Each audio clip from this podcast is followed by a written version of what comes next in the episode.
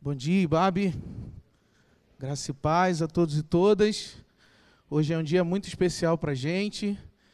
E você poderia dizer assim: é claro, hoje é Copa do Mundo dos Anjos. Claro que é um dia muito especial. Inclusive, Feliz Natal, Feliz Ano Novo, porque parece que. Mas não por isso, gente. É porque, graças a Deus, nesse final de semana, nós estamos vivendo as comemorações, as celebrações, o reconhecimento à diversidade, a diversidade étnico-racial, a diversidade cultural da nossa comunidade. E a gente vai ter a honra de receber de Jesus por meio da vida do José Malua nessa celebração. José Malua. José Malua. O José Malua é José, como muitos brasileiros, mas é Malua, como só ele é Malua. Há oito anos atrás ele cruzou isso que os estudiosos chamam de Atlântico Negro, de outro ponto de vista, para estar com a gente aqui, estudando teologia, desenvolvendo o ministério dele. Há cinco anos ele chegou na IBAB, e tem servido a Deus, pastoreando os nossos quase adolescentes, as nossas crianças. E hoje, é, num tempo que também faz memória a um outro tempo quando homens e mulheres pretas não podiam sequer entrar numa igreja protestante, né, Malu? Sequer entrar protestantes, batistas, inclusive, os nossos ancestrais, meus ancestrais. Fazendo referência a esse tempo, hoje nós temos a alegria de não apenas tê-los e tê-las todas aqui, mas poder receber do próprio Deus através da vida de todos e todas vocês, representados e representadas aqui na pastoralidade do nosso irmão Malua. Graças a Deus por esse dia, por esse tempo. E graças a Deus porque você existiu, resistiu e veio até nós nos abençoar com a sua história e com a sua vida. E a gente está aqui para receber, receber você e receber todos e todas que representam com você essa história de superação. Vamos orar? Jesus querido, hoje é um tempo memorável, não apenas para nós, mas para a história daquilo que a gente faz parte enquanto igreja, protestante, evangélica, batista. Hoje nós estamos, mais uma vez, simbolicamente, quebrando as barreiras, os muros, os portais, as cadeias que muitas vezes nos separaram, nos colocaram em guerra, nos colocaram em divisão, fraturaram o seu corpo, fizeram o Senhor mesmo chorar. Mas nesse ato aqui, nós queremos nos comprometer com o fim, com a finalização, com a superação desse processo. E nós te agradecemos por ter o Malu aqui como vida, como voz, como vez, como manifestação e presença do Senhor, para a gente continuar construindo essa história de superação. Dê graça ao seu filho, dê as suas palavras para ele e através dele ministre ao nosso coração, Jesus. Nós estamos aqui pelo Senhor, no sonho, na esperança, no desejo de construir a sua comunidade, a comunidade da diversidade, da justiça, do reconhecimento e da celebração das nossas diferenças. Ministra sobre a vida do seu filho e sobre a nossa vida por meio dele. Em nome de Jesus, amém. Amém. Fica à vontade, uma lua. Sem nervosismo. Obrigado. Bom dia a todos, graças e paz. Para mim é uma grande alegria poder estar aqui para dividir um pouco do meu coração. E eu sou muito grato pela nossa comunidade. Eu recebo esse aplauso com muito amor e vosso carinho da vossa parte. E, como o dos Anjos já falou, sou de Angola, estou no Brasil há oito anos. Um dia eu entendi que Deus queria mesmo que eu fosse essa parada de ser pastor. Eu falei, eu vou entrar nessa então. E nessa de entrar para responder à minha vocação pastoral, surgiu a oportunidade de vir para cá, para o Brasil, que é para fazer a minha formação teológica ou pastoral. Me formei, acabei vindo a Ibabe, que foi muito acolhido. E acabei casando também aqui com a Virgínia, uma mulher linda, que tem sido graça de Deus para minha vida. E uma das experiências que eu tenho experimentado aqui na nossa comunidade, especialmente pensando em Babi Criança, junto com a Celinha, com a Sara e com a Patrícia também, é essa possibilidade de experimentarmos essa vida comunitária, comunhão.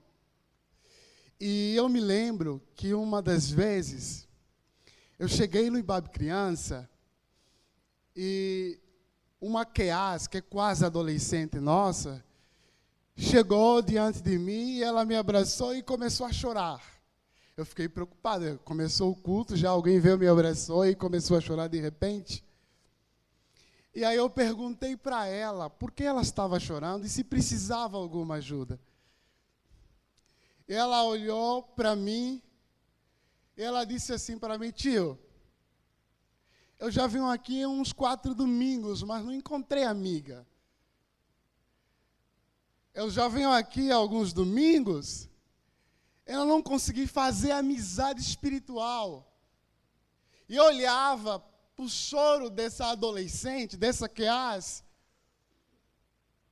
para a lágrima dessa Keas, como eu quero me relacionar, eu quero me envolver, eu quero fazer parte. Eu quero ter amizade espiritual. Eu quero ter comunhão, eu quero pertencer a essa comunidade. E esse choro dessa Keaz, dessa menina, não foi apenas para mim um choro único somente dela. Eu me percebi nesse choro. Eu me percebi nessas lágrimas, da necessidade de fazer parte, de construir comunidade, de ter comunhão, de ser escutado, de partilhar história, de partilhar as dores, as alegrias, as vitórias.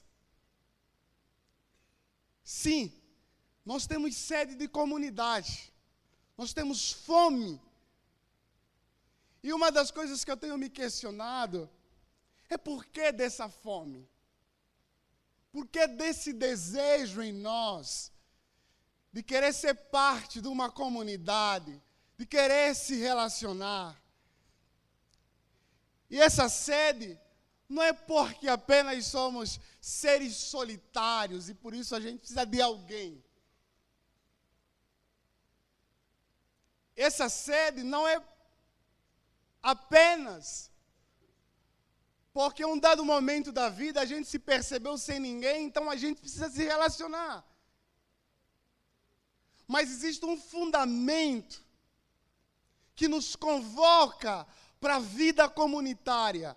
Existe um fundamento que nos chama a comunidade a se relacionar. E é isso que tem abrido o meu coração, é isso que tem chamado o meu coração nesses últimos dias, que eu gostaria de partilhar com vocês. Qual que é esse fundamento que nos convoca num mundo onde cada vez mais nós temos lidado não apenas com a solitude, mas com a solidão de fato. Nós construímos os nossos muros, os nossos muros de relacionamento, nós decidimos quem vai sentar à nossa mesa, inclusive. Mas o Evangelho, ela é uma experiência comunitária. E é interessante que o texto que eu gostaria de compartilhar com vocês aqui nessa manhã é um texto que nasce, que surge, que desponta deu uma experiência de um povo que viveu a dor da escravidão, a dor da escravização de um povo que perdeu, inclusive, essa dimensão comunitária, inclusive o seu senso de identidade. E esse povo liberto, agora começam a se questionar: quem nós somos? Depois de vivenciarmos a dor da escravização, quem nós somos? E Moisés, ele reconta essa história em um mundo aonde os reis, em um mundo aonde os governos, o imperador, nos territórios que ele conquista, ou tem domínio, ou tem poder, ele coloca a sua imagem para dizer: Eu estou presente nesse lugar. Eu domino esse lugar, eu controlo esse lugar. E Moisés relê a história subvertendo essa lógica. Do rei, que é a imagem e semelhança dos deuses somente. Do rei como portador, e Moisés reconta a história de Gênesis para explicar o fundamento da nossa vida comunitária o fundamento de quem nós somos de fato. Eu queria ler esse texto com você. Gênesis capítulo 1. Que é um texto que a nossa tradição conhece muito bem. Alguns a Bíblia só começa com Gênesis capítulo 3, né? Horror, queda, pecado, destruição, mas a nossa história começa com Gênesis capítulo 1. E o texto afirma o seguinte: Então disse Deus: Façamos o homem à nossa imagem, conforme a nossa semelhança. Domine ele sobre os peixes do mar, sobre as aves do céu, sobre os grandes animais de toda a terra, sobre todos os pequenos animais que se movem e retem ao chão. Criou Deus o homem à sua imagem. A imagem de Deus o criou, homem e mulher os criou. Geralmente, quando a gente lê esse texto, a gente se questiona, né? É, o que significa ser imagem e semelhança de Deus? E para nós hoje, qual o fundamento para a gente pensar a vida comunitária a partir desse texto? No imaginário religioso nosso, evangélico protestante, existem pelo menos é, duas imagens muito comuns, mas eu quero apresentar três pelo menos. De quando a gente pensa sobre o que é ser imagem e semelhança, e qual que é o fundamento disso para a construção de uma vida comunitária. E uma das primeiras imagens, quando a gente pensa, é aquela imagem essencial, estruturalista, que nós pensamos assim: ser imagem e semelhança de Deus tem a ver com um aspecto é, psicológico, racional. Deus é um Deus que pensa. Então, ser imagem e semelhança de Deus tem a ver com a capacidade de nós pensarmos. O Homo sapiens é o homem que consegue racionalizar e não apenas isso. É também, é, Deus é justo e Deus incutiu em nós, colocou em nós, imprimiu em nós a capacidade de sermos justos. Essa é uma das primeiras imagens quando a gente pensa o que é ser imagem e semelhança. Ser racional. E isso tem uma implicação muito séria, né? Porque torna-se muito abstrato. É solar. Eu e a minha mente, penso, logo existo. E toda a nossa experiência comunitária, ela torna-se apenas uma experiência comunitária de entender racionalmente a nossa fé, o nosso dogma. Porque a gente entende que ser imagem e semelhança de Deus é isso. Então a gente tem que ter muita teologia. A gente tem que raciocinar a Bíblia. Essa é a primeira imagem. Mas tem uma outra imagem, especialmente fundamentada na expressão para que ele domine. Aí os estudiosos da Bíblia afirmaram que a expressão domine tem a ver com a dimensão de ser imagem e semelhança. E dominar é ser criativo, é exercer controle, poder, é gerir a criação. Então, ser imagem e semelhança de Deus é nós participarmos nesse mundo, nesse planeta, junto com Deus, co-criando. É aqui que entra a arte, a produção da ciência, da tecnologia.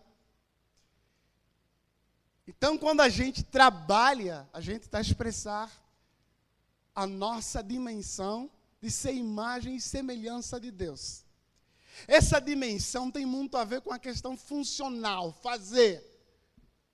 Eu me pareço com Deus quando faço. Isso é um tanto quanto problemático. Porque a gente sabe que a gente não é o que a gente faz. Apesar do que a gente faz, revela muito do que nós somos. Mas a terceira imagem que eu gostaria de compartilhar com vocês nessa manhã é que imagem e semelhança de Deus, que dá fundamento ontológico, que dá base para eu e você nos relacionarmos, sentarmos à mesma mesa com as nossas diferenças, o que sustenta isso, o que dá suporte a isso, não é apenas uma questão de conveniência, é porque na criação, Deus, esse ser plural, a tradição cristã afirma para nós que Deus é um ser trinitário. Nós chamamos isso a doutrina da Trindade. Deus é Pai, Filho, Espírito Santo. Três pessoas distintas, mas divinas e é a Trindade, no ato criativo de Gênesis 1, 26, que colocaram as suas mãos no nosso ato criativo. Então, o fundamento, o que dá base da nossa vida comunitária, é porque eu e você somos fruto no ato criativo de Deus, da Trindade. E Deus é esse ser relacional.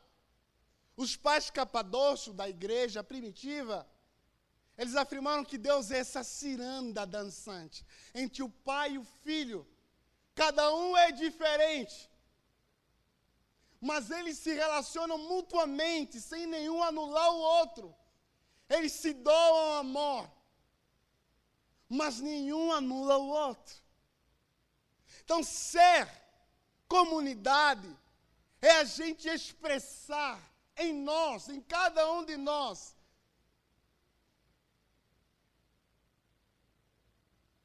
a expressão daquilo que Deus é, essa relação Pai, Filho e Espírito Santo o fundamento da nossa vida comunitária é porque é a Trindade que nos criou.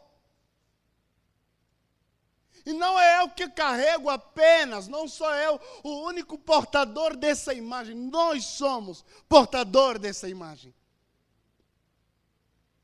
E eu me lembro que é, uma das coisas que eu vivenciei no Brasil, eu, eu tenho dito que eu me descobri negro aqui no Brasil. Porque em Angola você não se pergunta se você é negro. Você é, e ponto final. Não tem questionamento sobre isso. E quando eu cheguei aqui no Brasil, eu comecei a perceber que a nossa sociedade se construiu a partir de uma lógica racial. Você entra no shopping, alguém começa a olhar você.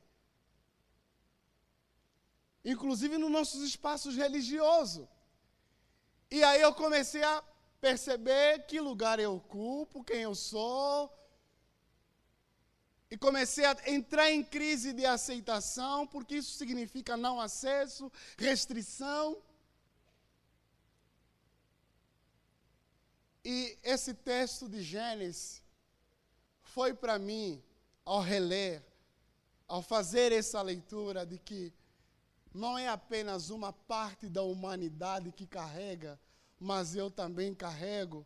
O meu esforço de querer me tornar branco foi apagado. Deus me libertou disso. Comecei a me aceitar como negro e comecei a descobrir em Deus o que é isso. Então, esse texto de Gênesis dá o fundamento a nós de que nós somos comunidade porque Deus colocou isso a nós. Deus é um ser plural, de três pessoas distintas, mas que se relacionam mutuamente, não se anulam. E ser comunidade é essa imitação do nosso Deus, que é plural, mas convivem mutuamente sem se anular. Eu não preciso. O pai não é mais pai, porque ele tem que anular o filho para ser pai. E o filho não é mais filho, porque ele tem que anular o espírito para ele ser o espírito. Eles não precisam fazer isso. E na imagem de Deus, imagino eu, que eu vou criar um ser e eu vou imprimir neles essa dimensão comunitária. Seres diversos, com histórias diversas, com experiências diversas, com formações diversas, mas que eles experimentam a dimensão comunitária sem nenhum anular o outro, sem nenhum apagar o outro, sem nenhum dizer que eu só existo a partir do apagamento de você.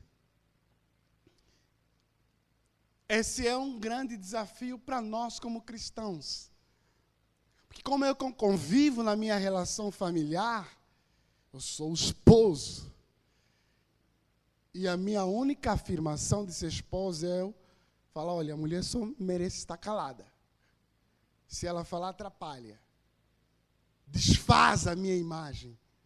Não, meu filho só merece estar calado. Não, o negro para ele ser gente de fato, ele tem que se anular para se parecer comigo. Porque essa é a única forma dele ser pessoa, ser imagem, ter dignidade. Mas Deus vem e fala assim: não, todos são imagens. E todos são chamados a se relacionar. A viver a experiência da relação. Não, mas ele é muito esquisito.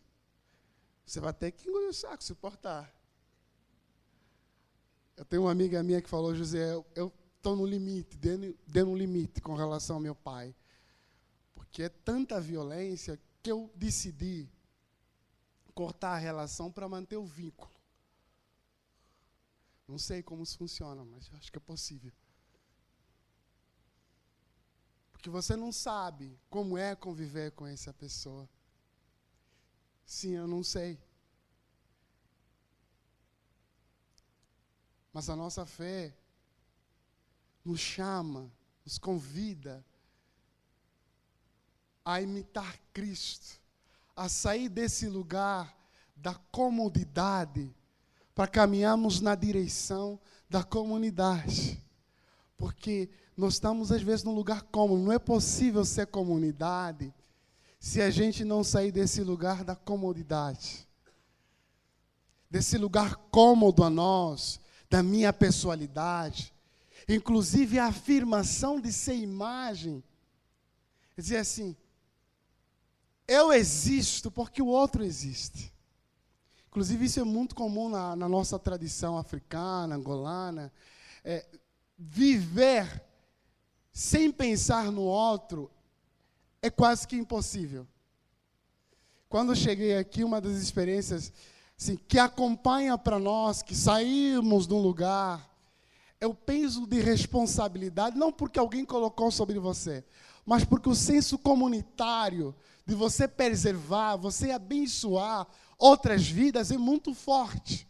É o conceito de Ubuntu que nós aprendemos aqui no Brasil, ou de Banto, que a minha existência ela só existe por causa do outro. Ou seja, o grau da humanidade de alguém é medido pelo seu grau de relacionamento com o outro. Eu sou muito mais humano quanto mais eu me envolver comunitariamente, quanto mais eu me relacionar. Então, esse peso que a gente vem da África, não, meu, é um fardo leve, como, como Jesus dizia, é fardo leve. E a gente, eu fiz a travessia do Atlântico, mas eu tenho irmãos, tenho sobrinhos, tenho primos. O que Deus está fazendo na minha vida, isso é uma responsabilidade de eu poder partilhar isso, abençoar isso. Que isso é uma forma da gente preservar a comunidade, a alegria, a beleza. Então, ser comunidade, o que fundamenta isso, é porque no ato da criação, foi a Trindade que colocou as suas mãos sobre nós pluralidade. Eu não preciso existir anulando o outro, silenciando a voz do outro. Eu não preciso existir apagando a história do outro. Você pode dizer assim, mas Malua, você sabe que Gênesis 1 tem uma grande distância. É mais de dois mil anos atrás. E aí, como é que ficam as nossas imperfeições? É interessante que Hebreus 1, versículo 3, o autor de Hebreus fala que o Filho é o esplendor da glória de Deus, a expressão ou a imagem exata do seu ser. E pela Sua palavra, Ele sustenta todas as coisas poderosamente. Sim, a nossa imagem foi manchada por aquilo que nós chamamos de pecado. E pecado nada mais é do que dizer independência para Deus. Eu vou construir um mundo a partir de mim. E a gente já sabe que construir um mundo a partir de nós não é possível a gente construir comunidade. Porque o mundo a partir de nós é sempre excludente. O mundo a partir de, de nós construiu a, duas grandes guerras mundiais que matou milhares de pessoas. O mundo a partir de nós construiu o processo de escravidão. Tanto no Brasil como na África, porque vamos construir um mundo a partir da nossa lógica. Pecado é isso é rebelião contra Deus, é dizer independência para Deus e vamos construir uma história a partir de nós. E é sempre uma história egóica, é sempre uma história da gente destruir. Hoje a gente tem pensado mundialmente de alteridade, porque se o mundo que a gente construiu, tentou construir, com a modernidade, que nós vamos chegar a um estágio de humanidade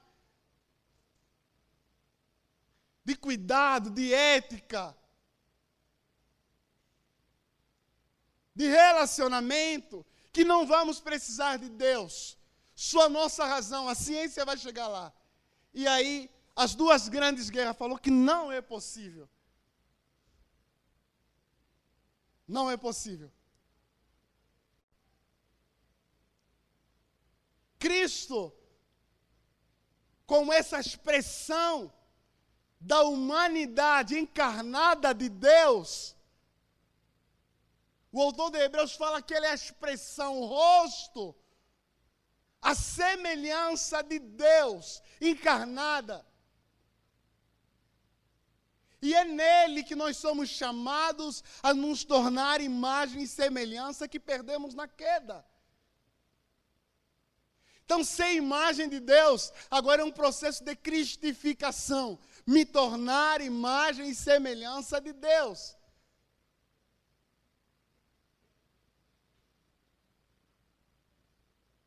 A gente fala de imago Dei, agora é o imago Cristo. Para a gente fazer a missão Dei. Para, através dessa nossa experiência de encontro com Deus, e nós percebemos que Ele colocou em nós, imprimiu em nós, a possibilidade de se relacionar. Não apenas porque é um desejo que eu tenho, não. É porque Deus colocou a sua marca, a sua impressão em nós. E isso nos coloca no movimento de criarmos comunidade, de nos relacionarmos.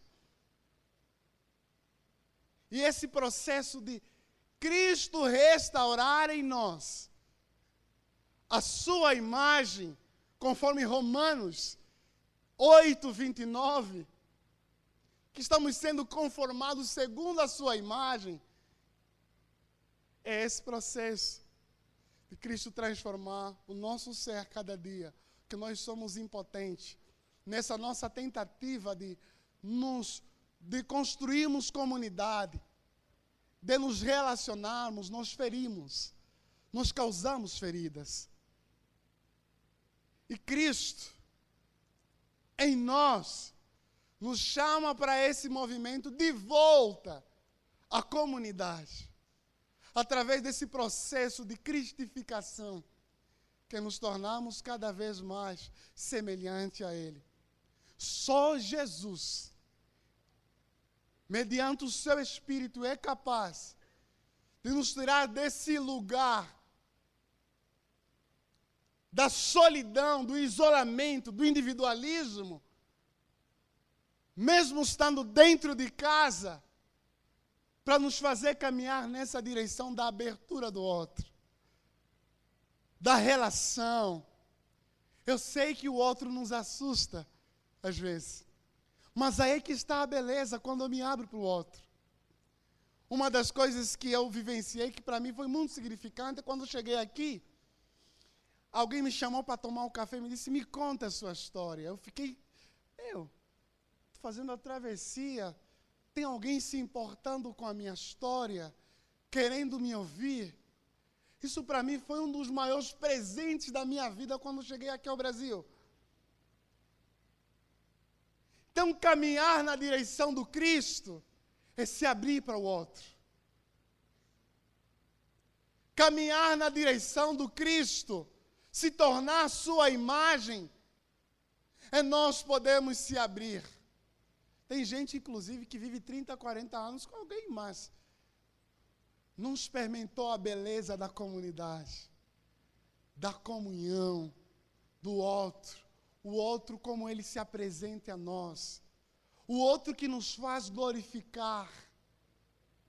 E essa ideia de que Deus, sendo Ele Rei, e colocou no universo suas imagens, que somos nós, para que nós percebamos o quanto de cada um de nós carrega desse Deus e nós glorificamos o nosso Pai. Eu glorifico a Deus olhando para a vida do pastor Cláudio, do jeito que ele é e como Deus tem usado a vida dele, e eu glorifico a Deus por isso. E se nós experimentamos a vida comunitária. Em Jesus, não existe possibilidade de não se abrirmos para a vida comunitária. Ser de Cristo, estar com Cristo e caminhar com Ele, esse abrir, esse abrir, esse deixar atravessar pelo outro, esse deixar atravessar por essa experiência comunitária que afeta a nossa vida e nos transforma, e a gente dá glória a Deus por isso. E a minha oração nessa manhã é que Deus nos visita, e que Deus, cada dia que passa, nos abre para essa experiência do outro. Deus nos dê coragem. No mundo, cada vez mais fala para nós: se fecha, não se abre que Deus nos dê lugares seguros, lugares de hospitalidade emocional, para a gente conseguir conversar, se abrir, se construir mutuamente. Essa é a minha oração. Que Deus, rico e poderosamente, possa abençoar sua vida. Amém.